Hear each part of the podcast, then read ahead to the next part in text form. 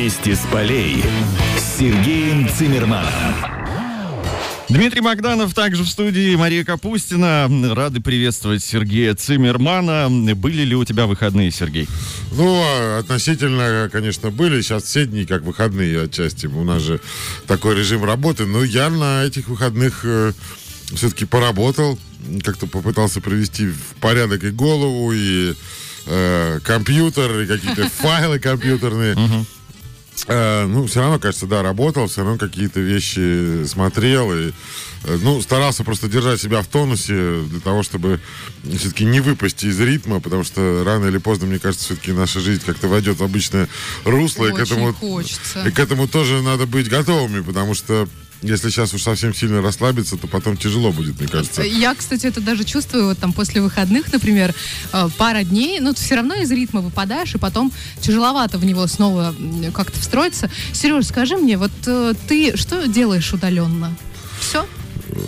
Все, ну все, что можно, я стараюсь делать удаленно, да. Ну, работаю удаленно, да, в том числе э, там какие-то статьи, заметки, да, я пишу удаленно, ничего страшного. Интервью тоже можно брать удаленно, не страшно. Как мы выяснили у нас в эфире, и с нашими, с моими друзьями в интеллектуальные игры тоже можно играть нынче удаленно. Да, да, да. Что, где, когда и так далее.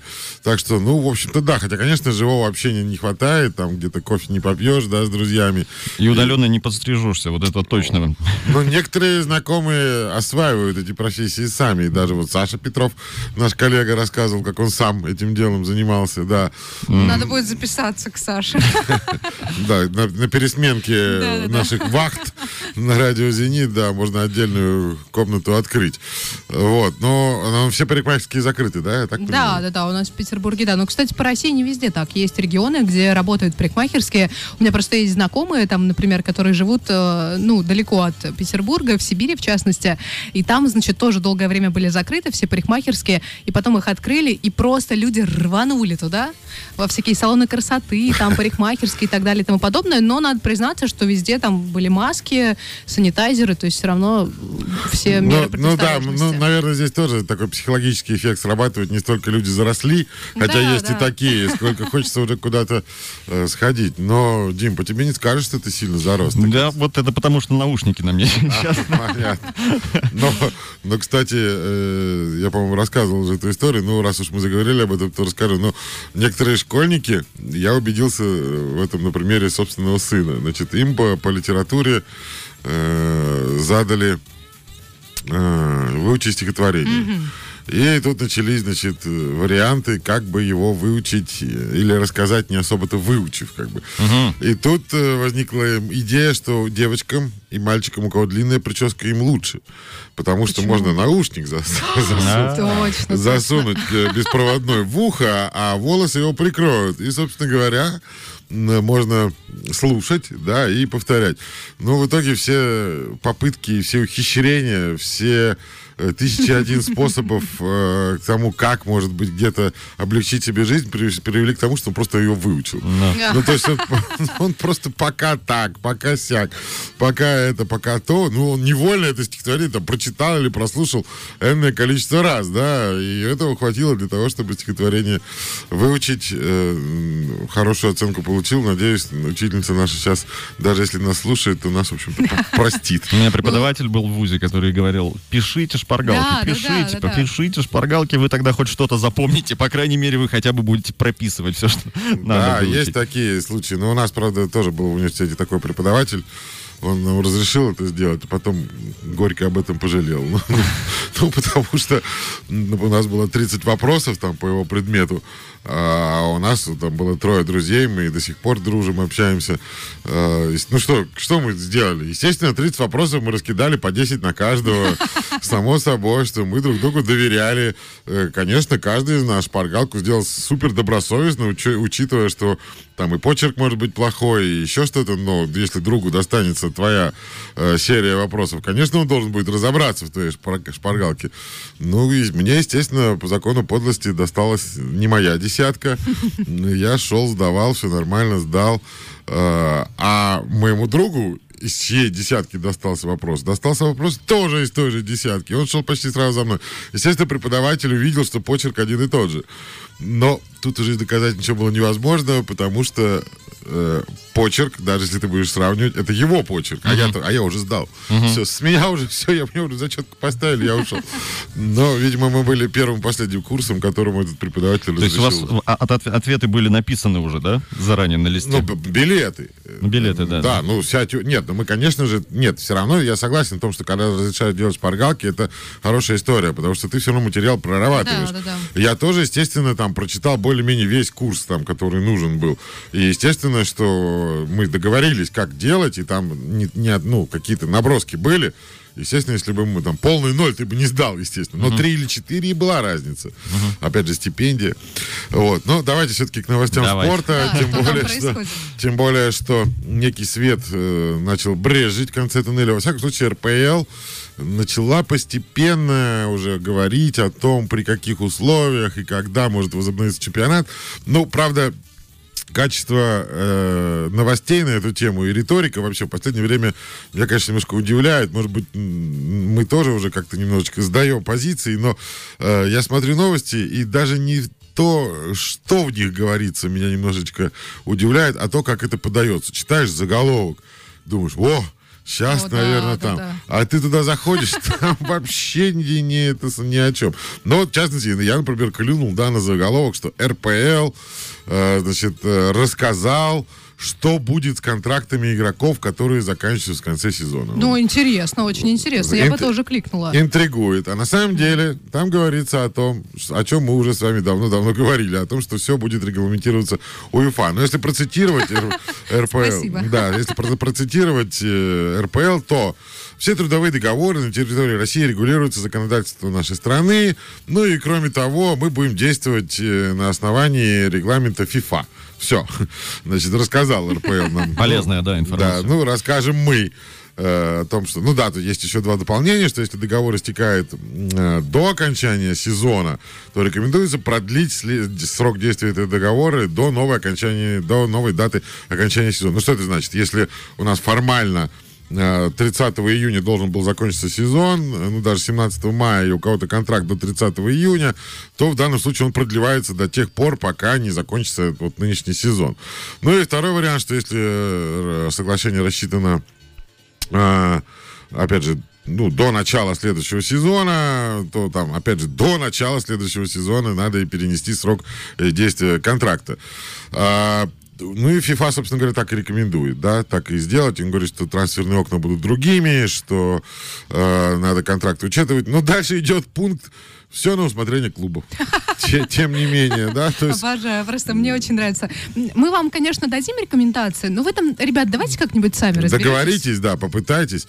Ну, кстати, есть вот некоторые даже в Европе уже первые скандалы на эту тему, но гораздо интереснее новость о том, э, когда может возобновиться чемпионат. Понятно, что заголовки были более яркими, но на самом деле хотя бы какие-то даты начали называться. Я как раз и поэтому и говорю, что речь идет о том, что забрежил немножко свет в конце тоннеля.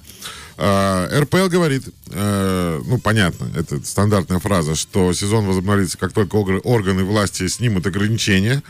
А, но руководство РПЛ вместе с коллегами из РФС, э, понятно, на связи с ФИФА, УЕФА, но они говорят о том, что мы планируем возобновление чемпионата в любую из недель, а дальше, внимание, с середины июня по середину июля. Но дата зависит от того, как э, будут э, ситуация развиваться. Но уже хотя бы что-то, да? То есть с середины июня по середину июля мы можем возобновить чемпионат, мы к этому готовимся. Опять же, клубы РПЛ уже договорились о том, что дадут э, друг другу, Сколько? скажем так, три недели. Три недели. Три недели, да. Ну, вот, кстати, три недели все равно же там начнут э, вот эти меры, там, самоизоляция, открытие э, разных там учреждений и так далее. Это же все начнется постепенно. То есть и здесь тоже, получается, постепенно как-то начнется. Нельзя будет, наверное, сразу приступать к таким э, мини-сборам. Ну, наверное, да. Наверное, неделю можно будет как-то готовиться, например, ну, скажем так, если э, ограничения снимут до э, 50 человек в одном месте, Мгм. то, Ну, в принципе, да. команда может Тогда да. собираться. И- ей хватит этого вот коридорчика. Если там 10, 12, там 15, то, как и Сергей Симак рассказывал в нашем эфире, можно пытаться работать группами. Группами. То есть хотя бы, ну, например, опять же, там, световой день сейчас длинный, да, на базе есть освещение. Скоро белые ночи еще. Скоро белые ночи, да. И можно совершенно спокойно по 3-4 человека, чтобы они хотя бы бегали на свежем воздухе. То есть недельку продышаться, побегать по газону. Я думаю, что на этой неделе уйдет в любом случае. Ну а дальше уже, может быть, ограничения будут не такими жесткими, уже постепенно будут э, собираться. Я не исключаю варианта, э, который сейчас, вот как коллеги рассказывают, прорабатывают в Италии. То есть собрать клуб, а то и все клубы вообще в одном месте, устроить какой-то огромный-огромный такой полигон. Ну, естественно, предварительно все пройдут проверку, и вот это будет такое футбольное гетто, такая фу- футбольная резервация такая, где все здоровы, безусловно, но она будет закрытым, и в этом закрытом э, помещении, ну, не помещение, а в этом, на этой закрытой территории, да, уже будут команды 2-3 недели тренироваться. Может быть, вспомнят старые добрые советские времена. Ну, конечно, для футболистов они были тяжелыми. Э, ну, когда, например, все вообще там 16 или там, 18 тогда еще клубов чемпионата СССР собирались примерно в одном месте, там, в районе Сочи, и там на сборе все сидели. Там и спарринги можно проводить, что хочешь делай. Вот, так что, возможно, Кстати, и да. такие варианты. Но мне кажется, это довольно сложно в реализации. То есть это нужно найти же такую территорию, куда можно поместить всех. Да, согласен. Но это я говорю об Италии, а у нас можно просто каждому из клубов, вернее, каждый из клубов сам себе какую-то такую территорию может да. найти. Опять же, благо это уже будет май, да, благо это может быть июнь, так что понятно, что не самые, может быть, комфортные условия э, для тренировок, если такая база где-нибудь, ну, не знаю, там, в Красноярске, условно, ну, я шучу. Но страна большая. Как бы Место можно Место найти, можно да. найти, конечно. Юг страны тоже большой, понятно. Все в Сочи не поместятся, да, наверное, 16 клубов, за исключением самого Сочи. А, ну, 15. А найти где-то что-то все равно можно. Наверняка можно найти и поле, и базу. Но я говорю, что, может быть, это будет там не, не шикарные условия, но что делать? Сейчас все из зоны комфорта вышли. Опять же, я в данном случае только предполагаю и фантазирую. Так что э, как будет на самом деле, э, посмотрим. Ну и э, о чем еще говорят РПЛ и РФС, ну, о том, что да, мы, опять же, следуем э, указаниям УЕФА, ФИФА, но если посчитать даже вот крайний вариант, да, середина июля, предположим, ну, во-первых, тогда жизнь-то футбольная на 2-3 недели раньше оживет, когда все начнут тренироваться, но если середина июля добавим 4 э, недели, это самый сжатый срок, тогда, ну что, к середине августа закончим. Ну, мне кажется, вполне себе нормально. Потом две недели, например, перерыв. И следующий Да, и чемпионат. следующий чемпионат. Но, Ну, скорее всего, так и будет. А можно тогда вообще не спешить, можно э, играть как играли, то есть э, раз в неделю, да, и тогда на 8 туров плюс кубок уйдет полтора месяца. Ну и тогда там к концу августа закончили и сразу, по сути, начали следующий чемпионат. И не надо, по сути, там никуда ехать уже на новые сборы. То есть потерпеть сейчас, да, то потом будет легче. Ну, посмотрим. Во всяком случае, меня, конечно, очень порадовало, что хоть какие-то уже даты э, начали да, называть надежда, надежда за забрежила, да, хотя бы, э, во-первых, то есть мы подтверждаем, что м, собираемся доигрывать чемпионат, и, во-вторых, мы э, уже начинаем говорить о каких-то сроках. Пусть пока это люфт, пусть пока коридор, но это, конечно, э, радует. Ну а вот что касается скандалов на эту тему, на тему того, что не все так э, безоблачно в мире футбола вот в этой ситуации, не только из-за того, что мы не играем, но и потому, что зарплаты сокращают э, футболистам и игрокам. Что кто-то уже отказывается платить? Ну, кто-то отка- отказывается сокращаться, А, ска- скажем ага. так. Ну, вот такая история, например, произошла в Италии, э, где один из тренеров э, сказал, я не буду, короче говоря, отказываться команды? от зарплаты. Сейчас я, э, сейчас я вспомню, какой команды. Но, по-моему, это не самая какая-то известная команда. Видел я эту новость, ну, найду ее сейчас обязательно, я об этом расскажу. А, ну, дело в том, что там тренер сказал, что я не хочу, например, вот, чтобы мне сокра- сокращали э, зарплату. Команда это Ас- Аскали. Это, может быть, не самая известная команда. Но, тем не менее, тренер Роберто Сталлоне, Стеллоне, да, сказал, я не хочу, чтобы мне сокращали зарплату. Ему раз попросили, два, он нет. Ну, тогда его просто взяли и уволили. Ого. Вот, причем, судя по тому, что товарищ собирается подать в суд, э, его уволили не как обычно. Ну, обычно, если тренера увольняют, ему Выплачивают. компенсацию, да, это все оговорено. А поскольку он хочет обжаловать это дело, то э, его, видимо, просто уволили и все. То есть как-то нашли какой-то пункт. Но понятно, что сейчас Италия, да, Аскали не самый там известный клуб, но просто Италия сейчас поделилась на два таких лагеря. Конечно, э, это не глобальная там, да, дискуссия, но тем не менее, даже вот наши коллеги, журналисты, они спорят. Одни говорят, что э, вот этот товарищ э, Роберто Стеллони стяжатель и жадина, что вот он не пошел навстречу, что вот за это и поплатился. Известная пословица, сами знаете, кто кого губит, кого губит О, да, жадность. о, да. Вот. А другие говорят, ну зачем вы его таким вот выставляете, да ничего страшного, да ну просто вот он может быть о семье своей заботиться, может он там, у него какая-то история, может быть просто там не договорились там или еще что-то. Ну, не знаю. Мне кажется, да, разные же могут быть ситуации. Возможно, у него была такая зарплата, что там уже и некуда сокращать. Так ведь тоже бывает, тем более, что это не а, какой-то крупный клуб, это там не Ювентус, простите, где э, зарплаты исчисляются э, со многими нулями, Ну, да? да. Поэтому здесь, возможно, действительно у человека была э, непростая ситуация. причина. Да. И, может быть, э, случается же как обычно, информационные войны, вот эти вот все э, дела, которые в СМИ потом происходят, очень часто же слова пере- э, просто переворачивают. Ну, да, согласен. Ну, в общем, как бы там ни было, человек уволен. Да, ну посмотрим, чем еще это закончится. Все это, все именно так, друзья. Сергей Цимерман здесь, также Дмитрий Богданов и Мария Капустина. Рады вновь вас приветствовать. Ну что там еще? Да, еще раз всем добрый день. Ну что, у нас, э, я думаю, надо рубрику э, художественное чтение открывать благодаря Вадиму Евсееву, э, главному тренеру Уфы, который продолжает э, в своем инстаграме вести э, свой ну, такой мини-блог, который посвящен в данном случае футбольному алфавиту. Футбольный алфавит от Вадима Евсеева дошел до буквы Г. Напомню, что буква Б это был Бышевец. Г, ну, я здесь просто не могу не прочитать то, что написал Евсеев, пересказывать это совершенно бессмысленно. Так. А, он говорит, насчет буквы Г. Долго думал, что же делать. Ну и понял, что кроме Г, Гикс, ничего ему в голову тут не приходит, Ну, ничего кстати, другого быть не может. Самое логичное, на самом деле. Да, ну, конечно, вступление тоже такое немножко неоднозначное. Но и естественно, что Вадим э, Евсеев вспоминает противостояние России-Уэльс, э, 2004 год, отбор на чемпионат Европы. Ну, напомню, тогда первая игра у нас в России закончилась 0-0, вторая 1-0 в пользу России. Единственный гол забил Евсеев, сказал памятное слово в камеру, э, за что его критиковали, а кто-то, наоборот, благодарил. Но вот я все-таки уже читаю, что пишет Евсеев. Искал другое слово на букву «Г». И никак. Это только «Гикс». А, а дальше. Мы тогда, да, это самая памятная дуэль в футболе и для сборной, и для меня лично. Мы оба были как звери, и так были как звери. Путевка на Евро 2004 на кону, амбиции, престиж. А тут еще мой подкат шипами в икру, сбоку, ниже колена. Ух. Ну да, так уже прям представляется. Очень У меня- красочно, меня да, вот пишет уже- Евсеев? Да, да, да. У меня как-то мурашки пошли э, Да, да, по да. коже, потому что я просто представила, во-первых, а потом подумала, это же очень больно. Да, ну очень красочно все это пишет Евсеев. Ну, я продолжу. Шли на мяч.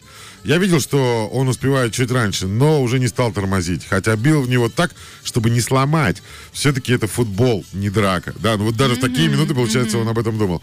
Но Гикс после этого завелся. Так против, наверное, давно никто не играл, если вообще кто-нибудь играл.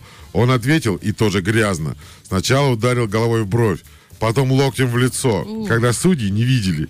Ну, то есть у них прям настоящая мужская драка. Их бы отвести в сторонку, да? Да, да, да, да, Дать да, бы да, сказать, да. ребят, давайте уже выпустите пар, потом Это вернитесь на поле. больше на хоккей похоже, Да, если да, да, честно, да, чем да. на футбол.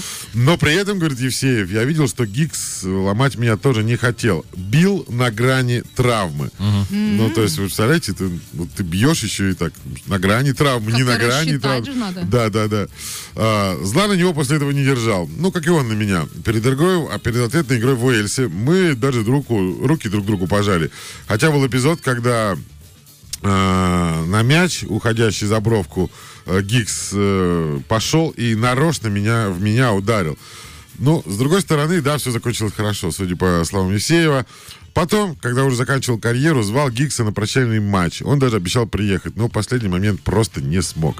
Такая прям душесчипательная история. Мне кажется, у Вадима Евсеева пропадает талант, ему срочно нужно заводить свой блог. Блог. Да, и писать, потому что, правда, очень интересно, и, главное, так живо написано, что у Да. тебя сразу возникают картинки в голове. И главное, коротко, да? То Да. есть это же пост в Инстаграме, то есть тут, по сути, все уместилось там, да, на одну страничку, а сколько событий, да, вообще прошло прямо перед э, Интересно. глазами. Надо срочно подписаться на Вадима Ну, да, Евсеева я в Инстаграме. я вот Почему тоже я так этого подумал. не сделала? Я тоже так пор? подумал. Ну, а если вспоминать э, гораздо более близкие события, ну, во-первых, сегодня мы можем вспоминать, как ровно год назад «Зенит» эпично обыграл Краснодар О, 3-2 да. в этой сумасшедшей встрече. Э, на последних минутах уже в дополнительное время забит гол был. По сути, именно эта игра э, уже вывела нас на финишную прямую в плане чемпионства. Ну да, был там эпизод с дракой, с потасовкой, команда на команду, когда Ари пытался там выталкивать наших игроков на замену э, чтобы мы нарушили лимит на легионеров. Ну, ничего не получилось, 3-2 мы выиграли. Ну и, конечно, очень обидно, что э, сейчас мы не играем, потому что сегодня мы бы с вами тоже обсуждали игру с Краснодаром, которая должна была бы состояться в рамках очередного тура нынешнего чемпионата. Ох, сколько всего мы могли бы обсуждать. Да. Сколько всего. Но мне очень понравилась новость э, из стана Локомотива. Совсем недавняя игра. Зенит-Локомотив 0-0 у нас на Зенит-арене. Помните же, да, удалили э, Семина. Да, да, две да, да, желтые да. карточки. И тогда вот четко совершенно, я думал сначала, может быть, мне показалось, нет, четко совершенно было видно, как Жека Шкриховяк пытается уберечь Семина от желтой Да? карточки. Да-да-да, там был эпизод, он на него машет, там, типа, тренер уже хорош, там, уймитесь. Э, там, пытается чуть ли не помощника, там, еще как-то к этому делу привлечь, потом понимает, что все это бесполезно, поворачивается и горестно уходит обратно в поле, а Семина, значит, э, потом, в конце концов, удаляют. Так вот, Жека Шкриховяк рассказал, что было после этого, и рассказал этот момент. Когда, говорит, я увидел э, повтор этого момента уже по телевизору, что как я, ну, по сути, наезжал на тренера. Я, и кстати, пы- почему-то вообще пропустила этот момент. был, был, да, момент. И пытался его успокоить. Я, говорит, схватился за голову, потому что э, ну, на поле это одно, а потом-то все же этот эпизод. То есть получается, что я наехал на тренера, я ему там что-то э, пытался сове- советовать, но, говорит, на, на поле было видно, что твой тренер получил желтую карточку, и вместо того, чтобы успокоиться, все еще кричит на судью. Понятно, что хотелось его успокоить. Поэтому я вскипел и кричал на помощника тренера, чтобы тот увел Семина.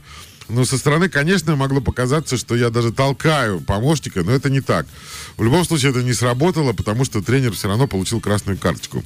Прошло какое-то время, собрались они на базе, это Краховяк все рассказывает. И я, говорит, встречаю Семина, глаза опускаю, думаю, пойду сейчас извинюсь перед тренером. Ну что я все-таки натворил, да?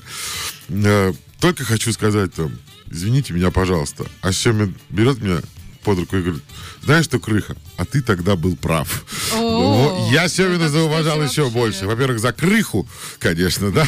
То есть у него все равно есть клички, да, там, Крыха. А Вот. А во-вторых, что, ну, вот Семин, когда остынет, да, он, конечно, все равно очень хороший человек, очень хороший тренер, очень хороший э, психолог. То есть, э, вот, да, он признал правоту игрока. Мне кажется, что вообще было бесполезно Юрия Павловича успокаивать. Он, наверное, из тех людей, которые вот если уже завелись, То всё, не ос- всё, не да, потому что он да. же, он же обычно максимально спокоен. И вообще вот эти та- такие эпизоды, мне кажется, с возрастом все реже и реже у него возникают. Согласен, но, э, во-первых, не каждый тренер в таком, ну и вообще в любом эпизоде признает, что игрок был прав. Да, Просто да, главный да, тренер. да. А тем более главный тренер, который все-таки уже 70 плюс. Э, поэтому вот Юрий Павлович достоин уважения, ну, просто со всех сторон. А, что касается 70 плюс, то бывший э, президент ФИФА Йозеф Блаттер, ну, тоже скучно ему, видимо, на карантине. Он тут всякие разные интервью раздает, рассказывает, что Россия лучше всех провела чемпионат мира. Ну, это мы и сами Ай, знали. молодец какой, Да, молодец. Да, да, это мы и без него знали. Но вот он составил свою сборную мира, э, собрав футболистов разных времен и народов. Что приятно, место в воротах, по версии Блата, занял Лев Яшин. Ну, Ну, кто бы сомневался. да, по сути, единственный вратарь, который получил э, золотой мяч вообще во всей истории. Линия обороны. Пауло Мальдини, Франц Бекербауэр, Франц Бекенбауэр, Жерар Пике. А, ну, соответственно, Италия, Германия и Испания. Ну, для меня, конечно, легенда Паула Мальдини. Бекенбауэра я не видел, как он играл. Ну, я знаю, что человек, который сделал хет-трик по части чемпионатов мира, чемпионов мира как игрок, как тренер и как руководитель сборной. Mm-hmm. Кайзер Франц, да. Э, не видел я, как он играет. Ну, Паоло Мальдини, конечно, да, видел. И Паоло Мальдини для меня это как э, символ человека, который всю жизнь отдал одному клубу и при этом все, что можно с ним э, выиграл. Ну, Жерар Пике, Испания, да, те, кто помоложе, да, конечно, прекрасно представляет, как он играл. Далее, полузащита. Йохан Крой в Голландии. К сожалению, нет его уже в живых, как и Льва Яшина. Но как он играл, я не видел. Бобби Мур, Англия. Ну, легендарный тоже нападающий. Зинедин Зидан, Франция. И Ференц Пушкаш, Венгрия. Заметьте, а, да, но это полузащита.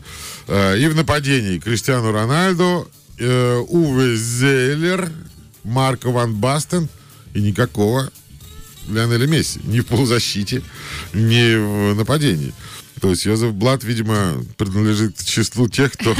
Но это же, это же два лагеря. Кто-то выбирает да. Э, Криштиану, а кто-то Лионеля. Да. Я, я думал, там Марадона будет присутствовать. Ну, вообще Пеле. да. Вообще да. Ни Марадонный, ни Пеле там нет, да, что удивительно. Ну, вроде как бы это же десятка, значит, сборных чемпионата мира, хотя такое ощущение, что там только европейские. Ну, по сути, да. Может быть, может быть, ему как-то ограничили это дело, может быть.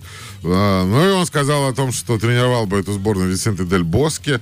Может быть, да, может быть, Паша права. Э, и здесь э, сборная не только не скорее, может быть, не мира даже, а Европы. Да, да потому, потому что, что все... Действительно, вот, Маш, видишь, спасибо тебе, поправила. Я думаю, что если бы границы расширили, то ну, бразильских футболистов ну, в большом количестве и Месси, может быть, попал бы. Да, да, да, конечно, здесь только европейцы, но э, Марко Ван Бастен, конечно, для те, кто, опять же, постарше, это, наверное, человек, который, да, в первую очередь, все помнят, как он гол сумасшедший гол забил в ворота сборной СССР на чемпионате Европы 88 года в финале. И тогда, конечно, было обидно, но что нам такие голы забивают. Но после таких голов, может быть, и проигрывать было не так обидно. Ну, а тогда, да, тогда, получается, наверное, никто не забыт и ничто не забыто, ос- особо Йозефом Блаттером. Вот такая у него э- сборная. Эх, вот сейчас бы посмотреть, как забивают гол какой-нибудь в ворота такой классный на последних минутах, решающий. А? Как мы Краснодару, да. Да, вот как-то прямо, чтобы кровь внутри закипела, предвкушение победы. Эх. Да, ну пока будем, да, вздыхать. Пока можно сплетни, скандалы. Интриги расследования. Да, поперемусоливать, скажем так. Ну вот некий скандал разгорается, вернее, продолжает разгораться с бывшим нападающим «Зенита» Халком. Ну, история такая не самая, конечно, благообразная, скажем так, но тем не менее. Ну, не секрет, что Халк э, развелся со своей женой. И женился на ее племяннице. На ее племяннице, да, да. Ну, там пошли слухи и сплетни по поводу того, кто сколько кому должен. Ну, как всегда, да? Одно из последствий развода — это кто сколько кому и должен. Один из журналистов, э, ну, судя по тому, что его зовут Лео Диас, он либо португальский, либо бразильский, он написал, что якобы бывшая супруга требует от Халка 134 миллиона долларов Ого. в качестве таких отступных. Ну, это больше даже, чем Халк мог заработать и может заработать, и наверняка заработает в своем нынешнем клубе Шанхай Шанган. Но я напомню, что он из «Зенита» туда именно перешел на 5 лет. И там говорили о том, что в год он будет получать 20 миллионов, умножаем на 5, 100 миллионов. Тут на 30, Маловато. А тут на 34 миллиона больше. Стоило ли уезжать из «Зенита», да? Да, да, да. Чтобы... Ну, на самом деле, Хал говорит, что ничего подобного, конечно, не происходит. Не в плане контракта, а в плане его отношений с бывшей супругой, что какие-то суммы называть, э, это все и брать их с потолка. И так э, Халк немножечко резко высказался в адрес журналиста. Но вообще он очень открытый, очень улыбчивый, очень добрый человек. Мы это помним по «Зениту». Э, как человек, который с ним общался, могу сказать, что ну, практически никогда Халк не отказывал. Э, а если отказывал, то говорил, почему, и делал это с таким вот небольшим извинением, то есть чтобы Халк грубо разговаривал с журналистами или как-то на них э, наезжал, такого не было никогда. Но тут, видимо, его допекли, И вот он в своем инстаграме написал, сейчас ты называешь какие-то суммы, обращается он к этому Лео Диасу, Э, представляешь, что, ты представляешь, что они значат? Мне приходится беспокоиться за семью, называя реальные цифры, когда говоришь о моем состоянии. Откуда ты такое берешь? Ну, то есть завелся Халк уже по ходу, видимо, написания. У меня нет таких денег. Это страшные цифры. Абсурд и вранье заполняют мир. Ну, тут точка, да? Ну, тут прям- логично, когда лезут уже в твое, простите, грязное белье, Ну да. фактически, мне кажется, очень мало людей смогут задержаться. Ну и вообще, я думаю, что когда люди разводятся, а тем более, если это касается там спортсменов или тех, у кого достаточно много денег, они же как-то договариваются, и чаще всего договариваются до того, как уже подписывают вот эти вот э, документы, поэтому я думаю, что там на самом деле уже все было решено. Ну, Откуда вот ну, эти цифры, ну вот интересно? надо же о чем-то писать, Ну как да. мы сами сказали в начале. Давайте я вас спрошу, э, как вы думаете, что такое Алтын-Асыр? Алтын это золотой точно. Так, Асыр, Это, это чё- чье-то имя? теплее. А что такое Капитдак? Не знаю. Ну, это, т- такое это- название горы, по-моему, если я не ошибаюсь. Возможно. Ну, на самом- а, а как вы думаете, что такое, э, если соединить, Алтын-Асыр-Копетдаг? Это то, что я вряд ли произнесу с первого раза. Отлично. Для тебя, Маша, еще раз. Алтын-Асыр Копетдаг. Ну, не ломайте голову, это матч чемпионата О, Таджикистана. боже мой. Э, Алтын-Асыр и Копетдаг это Команды. да? команды, да. И дело в том, что чемпионат Туркменистана оказался первым, который возобновляет футбол в своей стране. Ну, Белоруссия была первой, которая его начала в условиях э, И не коронавируса, пока. не прекращает. А вот чемпионат Таджикистана, да, решил возобновиться. После четвертого тура они это дело прекратили. Подожди, 24 Таджикистан или Туркменистан? это? Э, прошу прощения, Туркменистана, да, Туркменистана. Таджикистан играет, по-моему, и так играл. Но, насколько я понимаю, Таджикистан как бы вот... Таджикистан и Белоруссия, да, они и Никарагуа, они, они вот про- на- на- начинали новые чемпионаты, как бы несмотря ни на что. А ведь даже в Бурунди приостановили. Ну вот, видишь. А вот в Туркмении, в Туркмении его возобновили, потому что 24 мара, марта после четвертого тура прекратили, а тут возобновили. Ну, вряд ли, конечно, кто-то это будет показывать. Я хотя бы узнал, мне все время было интересно, как там клубы называются. Но Туркменистан сейчас одно из самых таких закрытых государств мира, как это ни странно, даром, что бывшая республика Советского Союза. Говорят, что туда попасть э, сложнее, чем, там, не знаю, чем в Саудовскую Аравию. Э, Но для Сердара Азмуна, наверное, это интересно будет. Он, он, наверное, найдет способ. Ну, потому что он же говорит, что, вот, во-первых, он из того района, который рядом с Туркменистаном, и этнически он принадлежит к этому народу. Так что для Сердара Азмуна тоже какой-то свет в окошко забрежил раньше, чем э, нам с вами. Ну, еще раз всем привет. Э, Вести с полей на месте. Мы с Марией Капустиной. Обсуждаем, Да, обсуждаем, и с Дмитрием. Богдановым обсуждаем новости. Ну, много разговоров о том, как клубы будут жить э, после того, как все закончится. Я имею в виду, э, закончится вот эта ис- история с коронавирусом. Э, много говорят о том, что финансово будут клубы страдать. Так вот, говорят, что Реал намерен продать сразу пять футболистов. Причем имена-то такие, очень громкие.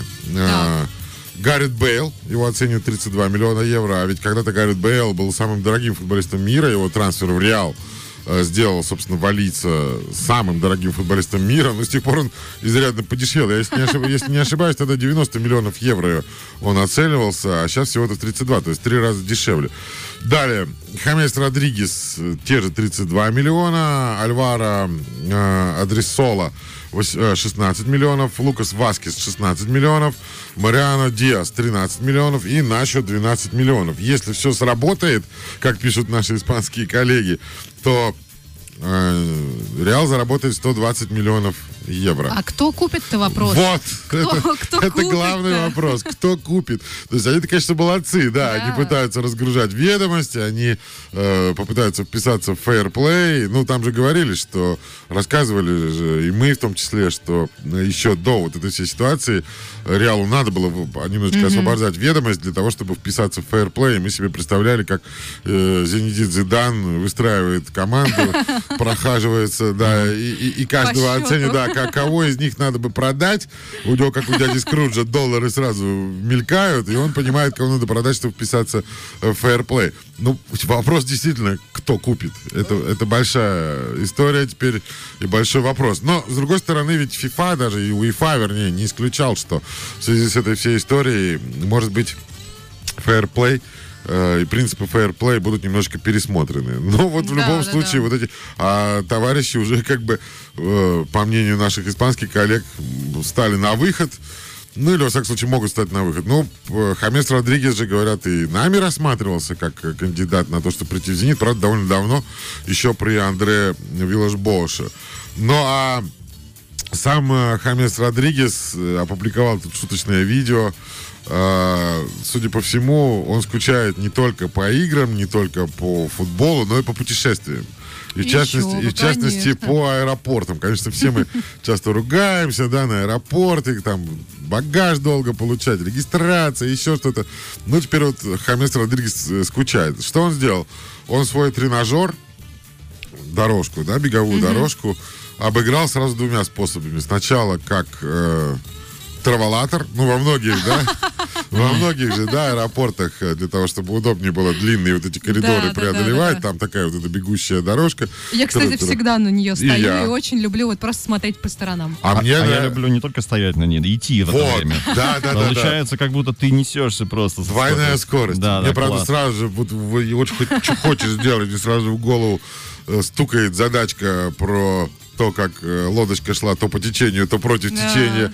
Но я сразу вспоминаю, да, что если она идет по течению, и еще человек гребет, то ее скорость увеличивается. И я тут сразу с сознанием дела понимаю, что и моя скорость увеличивается на этом траволаторе. Я обгоняю там, ну, правда, когда даже мы с траволатором не обгоняем идущих рядом людей, Тут, конечно, становится немножко грустно, но неважно. Ну, а второй раз, вторым способом он обыграл свою беговую дорожку как ленту, собственно, выдачи багажа. Он что, чемоданы выдрузил? Да, да, да. Молодец, Он- не он скучает. поставил- Да, он поставил- Ну, понятно, что это видео 3 секунды, да, сколько, Ну да, да, да. сколько там та дорожка, да, она там метр, полтора там. Ну, неважно, он поставил, значит, э, чемодан в начало этой самой дорожки, встал, включил видео и принимает багаж. Нормально все. Вот так вот. Слушайте, вот как фантазия работает, да, Да, в да, режиме да. самоизоляции. Я все время жду, когда она у меня проснется, и я дома тоже что-нибудь себе устрою. Я не знаю, там кафе, ресторан, аэропорт, может быть, море каким-то образом. Ну, ты в один день так устроишь, в другой Да, день так. да, вот надо, как, надо как-то придумать, поэкспериментировать. Ну вот. Но, опять же, да, э, не только Реал, но и Ювентус тоже хочет, например, ну, во всяком случае, итальянские коллеги сообщают, что э, тоже пытается избавляться, ну, или попытается избавиться. Например, это Гонсало Игуаина, э, ну, он не итальянец, да, он аргентинец, но, тем не менее... Сколько стоит? 7,5 миллионов евро его цена для нынешних... э, ну, 7,5 евро это не его даже цена, Маша, это его зарплата за год. То есть его цена, естественно, гораздо больше. Да, с да, учетом, зар- вот, то есть она больше, как минимум, еще и вот на эту сумму. А, поэтому, ну, ему еще при этом 32 года. А, кстати, все у нас ругаются на большие зарплаты в России, но если действительно... Как-то Юга- дорговато, да, Если действительно. Югаин получает 7,5 миллионов в 32 года в Ювентусе, то это, извините, не самая маленькая зарплата, скажем так, тем более для 32-летнего футболиста. Хотя, конечно, он, да, футболист хороший. Но вот э, наши итальянские коллеги пишут о том, что, возможно, и Ювентус тоже захочет разгрузить ведомость за счет продажи Игуаина. А я, кстати, видела информацию, что Зидан может в Ювентус уйти. Говорят, что возобновили переговоры в некотором формате. э, мол, э, у Зидана есть какие-то проблемы с руководством клуба. Ну, вполне возможно. Но мне кажется, что тут очень многое будет зависеть, во-первых, от того, на каком месте Реал закончит Ну сезон. А во-вторых, э, от желания самого Зидана. Ведь он и в Реал-то обратно не очень-то, говорит, хотел. То есть он хотел вот выдержать какую-то паузу. А, ну, вот в прошлом году, кстати, э, позапрошлом уже теперь, да, в 2018 перед чемпионатом мира я был в отпуске там во Франции, и они, например, говорили, что э, если Дидье Дешам там неудачно выступит э, со своей сборной Франции в России, что Зидан возглавит сборную Франции. Да ладно? Да, да, да. Они вот об этом прям очень, очень так... Многие очень говорили об этом, и журналисты знакомые, и простые болельщики, и таксисты, которые, как известно, знают все. Таксисты, да, Как и букмекеры, да. Но в итоге Дешамс, да, выиграл чемпионат мира, а Зидан остался отдыхать до тех пор, пока его не позвали в Говорят, что вот все эти его успехи, они его же самого заставили немножко так вот взять паузу, отдышаться. Но отдышаться не получается. Э, посмотрим. Э, но есть забавная новость. Вот опять же, да, я на нее клюнул. э, уже до чего мы все привыкли к этой... Из-за заголовка? коронавир- Из-за заголовка, да. Я сразу подумал, о чем она. Ну, вот вы сами сейчас поймете. Э, значит, Guardian, английская газета, пишет о том, что на базе сборной Англии были отстреляны около 60 гусей. Вот как причина какая. У меня была мысль, Мне сразу интересно, кто этим занимался. Не сборная или Англия, у меня была мысль, что сейчас, э, когда все э, города, очень многие города европейские сидят на карантине, же говорят, что там дельфины заплывают акваторию Венеции. Мне друзья присылали реальное видео, как лань бегает по улицам Валидолида в Испании. Ну, многое такое уже сейчас Мы недавно обсуждали, что в Аргентине морские львы вышли на набережную, и мало того, что они там просто лежали, так они гоняли людей. Вот. Так я подумал, что вот уже гуси гоняли людей тоже, уже оставшихся на базе сборной Англии. Но оказалось, что это все происходило с 2018 по 2019 О, год. боже. А, на протяжении года? То есть год назад это все происходило. А почему? Потому что гуси использовали футбольные поля как место для испражнений. Вследствие чего проведение тренировочных занятий становилось опасным. Опять же, я чит- Опасным? да, читая эту новость, я думал, что люди просто поскальзывались. Ну да, да. На, на, собственно, на помете, да? Нет. Неприятно. Ну и тут дальше уже все-таки новость вполили на злобу дня. А, По словам футбольной ассоциации Англии, ну или по словам Guardian, тут уж как кому больше нравится, таким образом, то есть помет на поле, э, увеличивал а, вероятность распространения парази- паразитов и вирусных заболеваний. Так что вот так вот. Прикрутили, что называется. Но я думаю, что, конечно, дело было все-таки в другом. Да? Ну, ну, ну как-то странно. Ну, когда тебе на голову гуси, это не очень приятно. Это не очень приятно, и тем более, я думаю, что пару раз все-таки футболисты подскальзывались и падали, и потом оказывались вот э, неприятно. измазаны, Ну, измазаны. опять же, можно штрафу во получить. всем этом. Ну, Конечно же, Гардиан и англичане не были бы англичанами, если бы не оговорились, что методы по ловле и отпугиванию птиц не приводили к нужному результату, из-за чего было принято решение об их обстре- обстреле, ну, уже дальше там, видимо, специально нанятыми людьми. А с тушками что делали? Не знаю, может быть, Может, повар их собирал? Да, может быть, готовили потом. Сразу, да, команду кормить. Да, ну и в заключении одна такая жизнеутверждающая новость э, по поводу того, как себя ведет в раздевалке Златан Ибрагимович. Понятно, что этот э, человек э, феноменальный во всех отношениях, что ему не занимать и любви к себе, но и любви к футболу, как выясняется, тоже. Бывший полузащитник Лос-Анджелес Galaxy Жуау Педро вспоминал, как ведет себя э, как вел себя Златан Ибрагимович, ну, в частности, во время матча Galaxy с Хьюстон Динамо.